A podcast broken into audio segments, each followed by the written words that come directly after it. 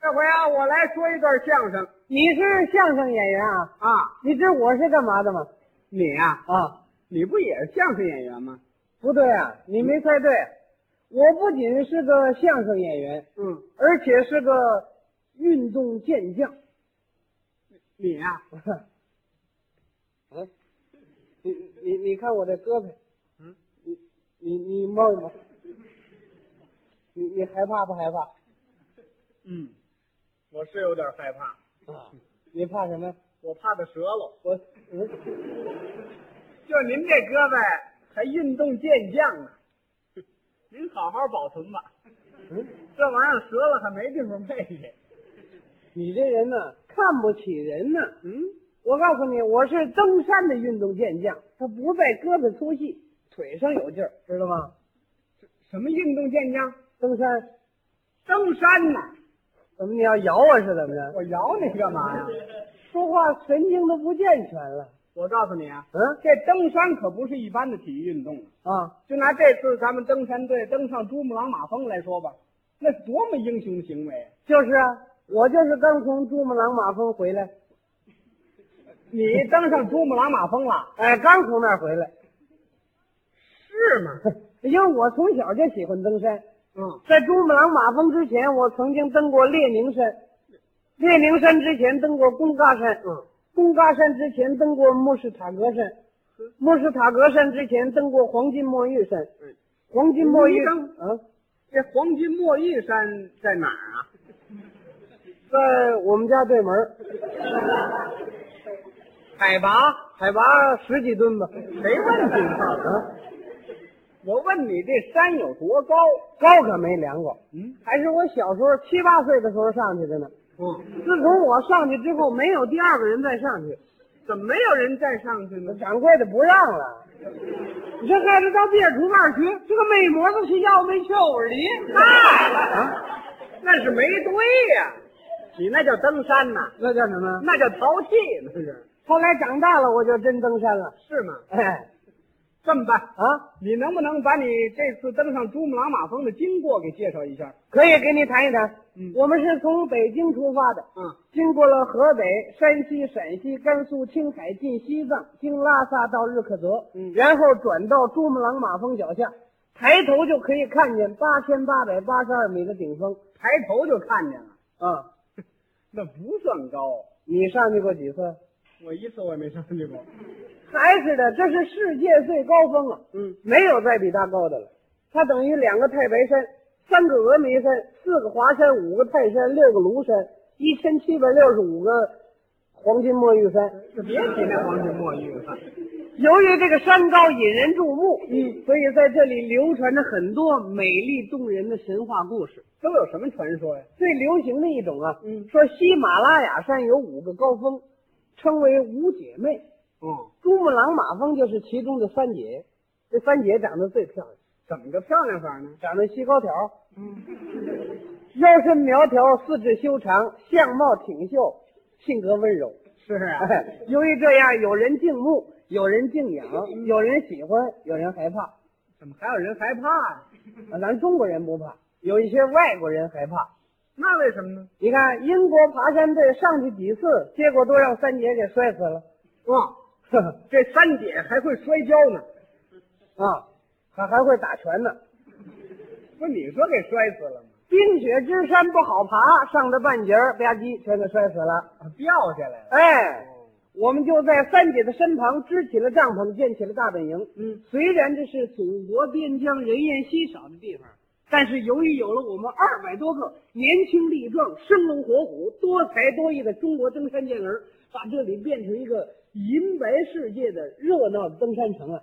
你看我们那帐篷，嗯红的红，绿的绿，黄的黄，紫的紫，那真是五光十色，金碧辉煌。嗯，在帐篷头了搭着一个彩排了，彩排了上头贴着一副对联儿，上联是怎么写的？英雄气盖山河，下联儿敢笑珠峰不高，横批。暂且开门。我说你要唱武家坡是怎么着？不是让三姐把山门打开，让我们中国健儿登上珠穆朗玛峰。呵，气魄真大，嗯等我们队员全体都到达了之后，马上进入了紧张的准备活动。都准备什么呀？观测气象，嗯勘测地理，打点行装，体力训练，另外有吃有喝，还有吃有喝，啊，不这样不行啊！嗯，祖国人民知道我们要征服世界最高峰了，因此从全国各地给我们运来最好的食品，都有什么呀？有什么香肠酱肉、嗯，罐头挂面、青菜牛奶、鸡蛋点心，呵，什么都有。 就有一样我爱吃的，他们没运来什么呀？臭豆腐。没人儿 运，臭豆腐怎么给你运呢？到了中午的时候，嗯邮递员同志给我们送来了报纸和各地方的杂志，还不忘学习。文化生活嘛，对呀、还从祖国四面八方给我们寄来大批的慰问信。嗯，这是全国人民的心意。就是啊，我每逢看完了一封慰问信呢，嗯我总是感动的呀，嗯多吃两碗饭。是 啊，那以后再有慰问信的话，你叫别人看吧。怎么了？你要看多了，那非得胃病不可。我是说呀，看完了信给我增加一种力量，嗯等于多吃两碗饭。哦，这么回事儿。哎，到了晚上更热闹，嗯大家围坐在一个帐篷里头，开一个大型联欢会，嗯山南海北哪儿的人都有，节目是丰富多彩，啊嗯，尤其是藏族同志能歌善舞，跳起舞来美极了，是吗那大袖子，啊嗯，好导优美，唱歌也好，是吧？东山上去哟，红太阳歌声嘹亮。哦我在这联欢会里是最活跃的一个，嗯，一会儿说相声，一会儿数快板，一会儿又给他们唱戏，您真是多面手啊！所以大家给我起个外号，管你叫什么呀？管我叫喜马拉雅山上的小松鼠。嗯 我看你像长白山下的秃尾巴猴， 开玩笑，你你这还个。小松鼠呢。经过了短时间的休息之后，我们各个队员是体力充沛，精神抖擞，准备迎接战斗。嗯你看我们的身体棒极了，是吗？那脸庞都黑中透紫啊，那胳膊一个比一个粗，嗯有这么粗的，有这么粗的，嗯，有一这么粗的，还有一这么粗 的，这也是胳膊。就那汽油桶。废 话，汽油桶你提它干嘛？三月二十四号那天，我们召开了誓师大会，嗯西藏地方党政领导亲临大会，给我们做了重要的指示。是，史占春队长当时下达了命令：嗯，同志们，战斗任务就要开始了，祖国人民期待着我们胜利的消息，我们一定要拿下主峰，为祖国增光。同志们，准备随身携带的东西吧，都带什么呀？带东西可太多了：嗯，冰镐、登山鞋、尼龙绳、风雨冲锋衣、绝缘帐篷、鸭绒睡袋、鸭绒衣、鸭绒裤、鸭绒手套、鸭绒帽，这么多东西。还有呢，嗯，手电筒、氧气瓶、指南针、望远镜、照相机、有色防护眼镜、高度计测仪、水平仪、机影尾仪、气象仪，另外还有高粱仪。嗯，再来点小人酥泡泡糖， 这也叫仪器？不是仪器得带，吃的也得带啊。那是这糖可以解渴，干燥饭可以解饿嘛。对什么锅碗瓢勺、火炉子、汽油全得带着。这么多东西，你们拿得了吗？我们后头由队员组织成一支庞大的运输队，在后面紧紧的跟上。嗯，我们还有什么医务组、气象组、摄影组、炊事组，各负专责嘛，哎呀，他们也够辛苦的了。分工不同，目标一个，大家互相支持，登上珠穆朗玛峰。对，临出发那天呢，我比他们每人都多带一样东西，带什么呀？带一把扇子，哦，山上热呀。冷嗯，零下四十多度。那你带扇子干嘛？他们一休息，我好说相声，啊，您是随军的相声演员。对吧？在行军的路上，嗯一边走我一边给他们数快板。是啊哎，同志们，你们看前面是迷迷茫茫一大片山，连着雪，雪连着天。这里是从古无人烟，路难走，道又滑，越往上走越困难。咱们都是铁打的汉，要学关公过五关。谁要累了谁说话，是实在不行抽根烟。谁累谁说话，我这有烟卷儿，我这有你抄我的干嘛呢？啊，这掏错兜了。 谁谁抽烟谁抽烟我行了行了，啊？怎么就你一人忙活呀？还有比我忙的呢，谁呀？医务组，尤其是那张大夫，嗯，一会儿跑到队伍前面，一会儿跑到队伍后头，听听这个心脏，试试那个脉搏，对队员关心极了。嗯，我真不忍心，二十岁不到一位年轻女同志，嗯，随着我们上了这么高的山，她前前后后还一通忙活，我实在不忍心。那你帮帮忙嘛。就是啊，我赶紧跑过去了。嗯我说，呃，张大夫，你你甭跑前跑后的了，那什么，嗯、前面那几个队员听心脏，我负责了。哎，啊，你懂吗？一般生理常识还不懂啊，嗯，带上听诊器，往这一听，嗡，嗡，嗡，嗡，正常。啊，这这是吧？ 呃，前面那几个同志，你们稍微停一停啊。嗯。呃，马大夫给你们听听心脏。又马大夫了。来来，先来先来你吧。嗯，过来一位，我带上听诊器给他一听。嗯，你你怎么一下都不崩了啊？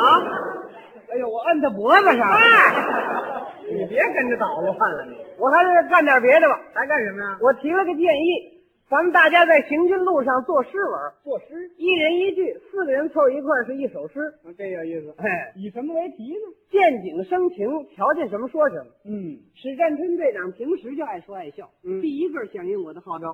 好，我先说一句啊，他先说。哎，他怎么说的？中国健儿来登山，嗯，第二个人的呢？决心爬上九重天，第三个人的？各个队员干劲儿大。嗯，第四个人的呢？我说的，你说的？哎，你怎么说的？我说待会儿请你们吃夜餐。哎你你怎么老惦记吃啊？按照计划，行军一天应该扎营休息了，不得吃点东西再睡觉吗？你哦该休息了。哎走着走着，小张跑过来了。嗯，同志们，这回该我说一句了啊！他也要说呀、嗯他怎么说的？他说：“山风吹来刺骨寒。”嗯，形容天冷啊。哎，第二个人呢？白吃冰棍儿不要钱，那山上还有卖冰棍儿的呢，冰雪之山整个是一大冰棍儿，那个冰棍儿不要钱。要钱我也不吃呢。 第三个人呢？现在零下四十度， 真冷啊。是啊，第四个人呢？我说的，你说的？嗯怎么说的？我说冻得我浑身直出汗。 你这不像话呀、怎么了？应该说冻得我浑身直打颤，我直出汗。那么冷的天还出汗呢。 虽然是零下四十多度啊，嗯但是由于我们各个队员使着劲往上爬，都出了汗了，那应该说是累的，不能说累啊。嗯，你一说累，好几个队员上来抢着帮你背东西。真是共产主义风格呀。哎，不知不觉我们已经到了六千四百米的地方了。嗯队长当时下达了命令，就地扎营休息。炊事组忙上了，嗯，赶紧给我们下锅煮挂面吃。煮挂面。哎，炊事员老刘抽个空跑过来了，同志们，这回该我说一句了吧？他也要作诗啊？啊，他怎么说的？他说高山饭店把客留，这句话怎么意思？我们把炊事组形容为高山饭店，哦，留下我们这些人呢，在他这儿吃饭。是啊，啊，除了这儿也没地方吃去。是啊，第二个人呢？煮饭做菜蒸馒头，嗯，什么都行。嗯，第三个人呢？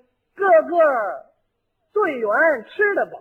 嗯，这是表扬他。是啊，第四个人呢？我我说的，又是你说的？哎你怎么说的？我说你呀、啊，煮锅挂面俩钟头，嗯，我啊，你这是讽刺人家，这是怎么了？煮一锅挂面用俩钟头啊？你八个钟头也煮不熟，那怎么回事？你不懂高山气候啊！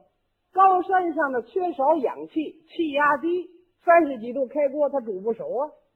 这山上净新鲜事儿。再往上走，新鲜事儿就更多了。是啊，再往上走就是有名的北澳，嗯是最危险的冰崩区和雪崩地区，嗯，那真是惊险无比啊！是咱们中国登山队遇到的第一道难关。怎么个精神法呢？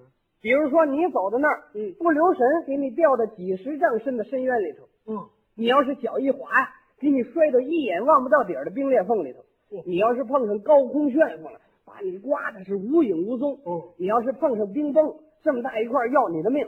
你要是碰上你你等一会儿吧，怎么这事儿都叫我碰上了？ 比如这么说呀，哦，所以英国探险队啊，嗯在他们的回忆录里啊，曾经写过这样一段话，他说：“这里是从北面攀登珠穆朗玛峰的极大难关。哦，英国人也来过这儿，”来吧，还留下好几个呢。怎么还留下了？碰上雪崩了，一疙瘩雪给砸死几个。一疙瘩雪就能砸死人呐？啊，那这疙瘩雪得多大呀、没多大，才二百多吨。二百多吨。那你们怎么办呢？我们根据这种情况研究了对策，嗯首先派一个侦察组为大队侦察最安全的路线，侦察组里头有谁呀、由许静同志带队，嗯，一共是，呃，是我们七名优秀的运动员，哦，我们哎是，你等会儿，啊，你说错了吧？嗯，报纸上登的是六位。六位，啊，那是没算上我， 这里头有你呀、当然是了，在最困难的关头，相声演员能掉队吗？ 对， 当时我冒着超级大风向北澳进发，什么叫超级大风？这不懂。不懂。气象学上最大是十二级，嗯，它比十二级超过了好几倍，因此叫超级大风。那到底有多大呀、这儿有一所楼，嗯一阵风过来，您就瞧不见楼了，哪儿去了？刮跑了。 这就刮跑了。哎，那你们怎么办呢？我们靠着特制的登山鞋，这么大个大钉子穿在脚上的，嗯一点一点往前爬，一步一步往前挪，嗯走一步甚至呼吸好几分钟啊，就这样和冰雪足足搏斗十几个钟头啊。嗯，哎呀，当时天气那个冷啊，冻得我们全体队员是浑身麻木，嘴唇发紫啊。嗯那风吹的呀，吹得我们是俩眼流鼻涕，鼻子流眼泪。在那大风里，哎 你这你这等一会儿了啊！什么乱七八糟的？你这是冻糊涂了都啊！怎么了？什么眼睛流鼻子，鼻子流眼泪的？那应该应该说是眼睛里长鼻子。 啊，嗨，那也不对，反正是鼻涕眼泪一起流吧。哎，就是这么一话。就这样十几个钟头，嗯，终于找到了一条最安全的路线。这才打开大门。然后许静队长又带领着几名最优秀的运动员呢，嗯，在最难上的地方修了几十米高的一个雪梯，怎么这个登山队还管修路呢？那有什么新鲜的？将来能修到山顶儿，欢迎你参观游览。看那有意思。啊好好好。哎，这个北澳登上去了，哎，上了北澳了，离顶峰不远了吧？呃，还有一千多米，不到两千米 行了，啊，再有两天就上去了。你上去了。我上不去。说话老那么容易，嗯，你这还有多少新的困难在阻碍着我们前进呢、怎么还有比北澳更惊险的地方？当然有了，到了八千六百米的地方，我们不得不停下来了。 那为什么呢？八千四百米上下有一个高坡，直上直下，根本没办法攀登。英国探险队在这里下过结论，他说你们不必再浪费时间去爬它了。哦，这是英国人说的。是啊，我们史占春队长一想嗯，不必浪费时间去爬它了，我们干什么来了？就是是吧？什么困难也吓不倒英雄的中国人民。就是，我当时也这么想。嗯，我说这有什么呀？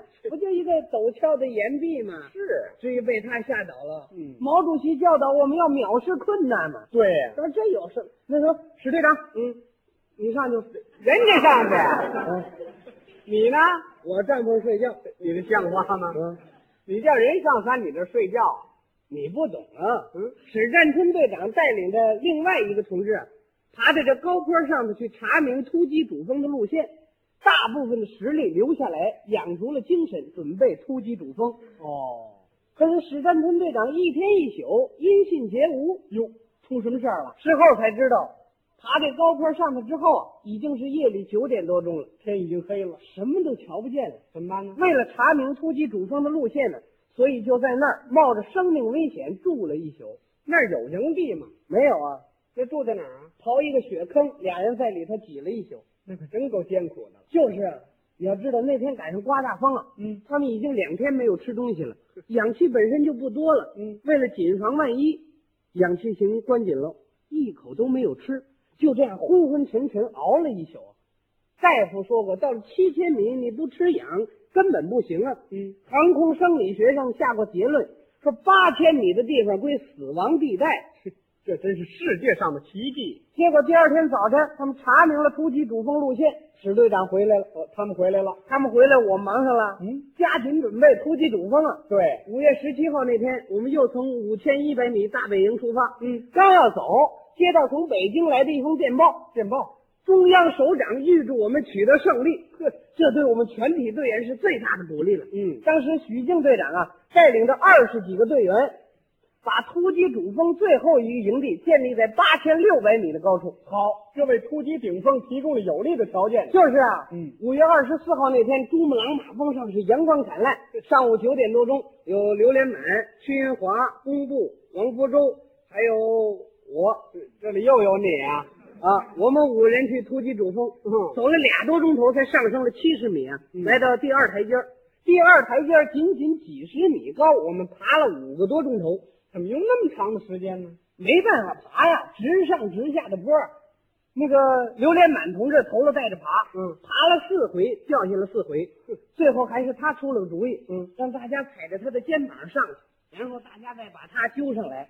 在那么高的山上又缺氧气，还驮着人上去，啊，那可真够呛。榴莲满同志上来之后，身体已经完全支持不住了。怎么办呢？当时我们开了一个党小组扩大会，嗯，大家研究对策，想办法，并且纷纷表示决心。都怎么表示的？呃，王福州同志首先表示态度，嗯，呃，登上珠峰是当小黑的任务，没有央企也要圈紧。